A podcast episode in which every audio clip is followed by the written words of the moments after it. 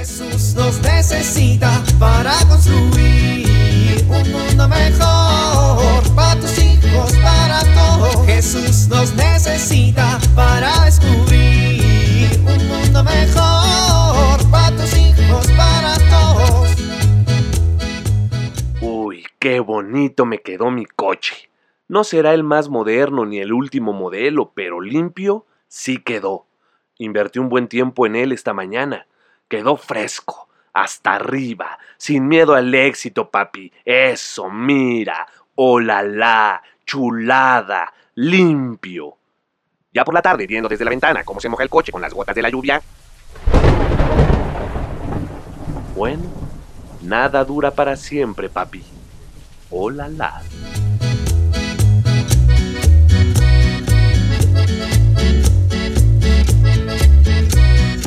Yo sé que estás ahí y que me estás escuchando, así que no me voy a mover de aquí hasta que no me resuelvas este problema. ¿Me oyes? No me voy a mover de aquí. Si me muero de hambre, que ya me estoy muriendo de hambre, pues ni modo. Ya basta de tanto silencio. ¿Y ahora tú qué haces? Estoy esperando que Dios me hable. ¿Amarrada a un árbol? Los problemas grandes necesitan soluciones radicales. A ver, Raquel, estás amarrada a un árbol en el parque de la colonia. Más que una solución radical, estás haciendo el ridículo mundial. Pues es necesario, ya estoy harta de que Dios no me hable, que no me diga lo que necesito oír. Es que llevo preguntándoselo meses y nada que me responde tú. ¿Y te va a responder si te amarras a un árbol? Pues si es un padre amoroso, seguramente se va a preocupar de que su hija aquí amarrada con hambre, con calor, con cansancio, con... mu- ¡Mira una araña! ¡Ah! ¡Quítamela, quítamela, quítamela! Desamárrame, ya, desamárrame, desamárrame. Listo. ¿Dónde está la araña? Ahí era una bromita. ¡Ay, qué tonto eres! Tardé como media hora en amarrarme. Ahora me vas a tener que amarrar tú. No te voy a amarrar un árbol. Es más, no debería ni siquiera estar hablando contigo. Van a pensar que estamos locos los dos. Pues que piensen lo que quieran. Yo necesito que Dios me dé respuestas. Que me mande una señal. Que, que me diga las cosas. Que me oriente. Que me diga qué hacer. Ay, ya cállate. Oye, grosero. A ver, pues ¿cómo vas a escuchar a Dios si no te callas? De seguro ni siquiera lo dejas hablar. ¿De qué lado estás, Felipito? Del lado de la razón. El domingo estuvimos en el coro de la misa y te la pasaste mandándole mensajes a Coralito en tu celular toda la homilía. Ay, es que el chisme estaba bien bueno. En la plática del grupo de jóvenes te saliste al baño cuando el padre nos dio el tema. Pues es que yo creo que me hicieron mal los tamales de Doña Coco. ¿Qué quieres? Ah, bueno, pero el otro día, en la hora santa de la parroquia, te quedaste dormida. Pues porque estoy desesperada, ya no puedo dormir. Me la paso pensando qué voy a hacer. Te digo que estoy desesperada, angustiada, preocupada, compungida, estresada, agotada. Necesito que Dios me mande una señal. Lo que necesitas es escuchar a Dios. Exacto, pero no me habla. Me tiene esperando que me diga qué hacer y nomás no escucho nada. No sé de verdad qué, qué más puedo hacer. Le pido todas las noches y todas las mañanas que me hable y de plano... Es que si lo pides así, ¿a qué hora lo escuchas? Probablemente ya te mandó la respuesta y no lo oíste por estarte quejando. ¿Me estás diciendo que jumbrosa? Mm, No, quise decir que hablas mucho. ¿Parlanchina? Ay, Raquel. O sea, encima de que me engañas y me espantas con eso de la araña, vienes a interrumpir mi huelga de hambre espiritual, me juzgas y además me llamas parlanchina. ¿Ves cómo no estás escuchando los mensajes? O sea que... Ay, es que sí tienes razón. A ver, Raquel, a Dios le gusta que escuchemos. Tenemos en ese sentido que ser como Jesús, que escuchaba la voluntad del Padre y lo obedecía. Pues sí, pero si no... Espera, déjame terminar de hablar. A ver, dime, ¿de qué platicó contigo tu mamá hoy en el desayuno?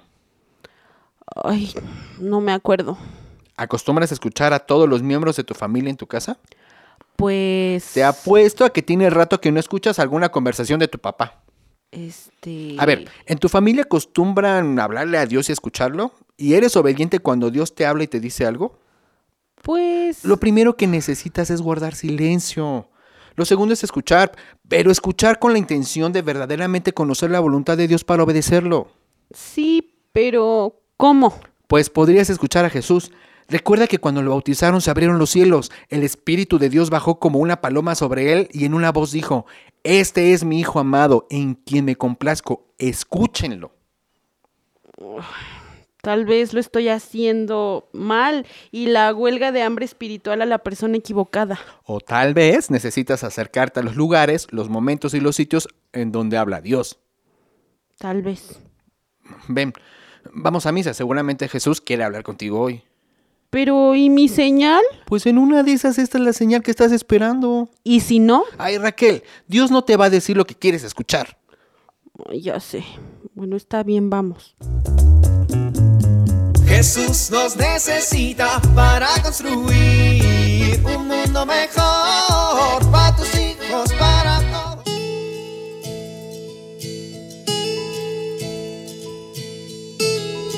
¿Has notado que tus hijos tienen emociones intensas como miedo, ansiedad, estrés, enojo? Es importante que les ayudes a regularlas de manera adecuada. Esto a veces no es fácil. Una cosa que ayuda para lograrlo es hacer ejercicios de respiración. Busca una silla cómoda donde puedan sentarse y poner los pies en el piso. Pídeles que se imaginen que tienen un globo en su estómago. Diles que hagan una inhalación profunda y que imaginen que inflan el globo de su estómago. Pueden poner las manos sobre su vientre para que sientan cómo se infla. Después, pídele que exhalen y desinflen el globo. Este ejercicio lo pueden hacer tres veces seguidas. Esto ayudará a que se sientan más tranquilos y regulen sus emociones. Soy Pilar Velasco.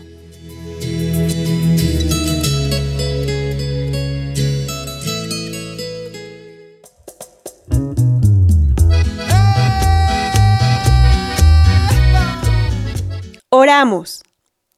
Jesús, quiero escucharte y aprender de ti todo el bien. Ayúdame a ser obediente y sencillo de corazón. Amén.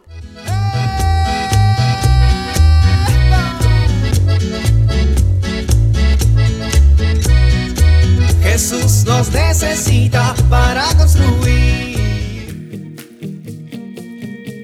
Vivir en familia.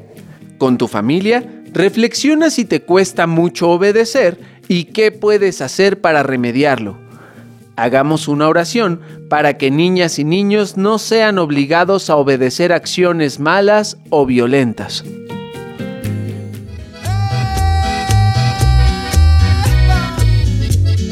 Te invitamos a compartir y dialogar este encuentro de la serie Alianza con tu familia.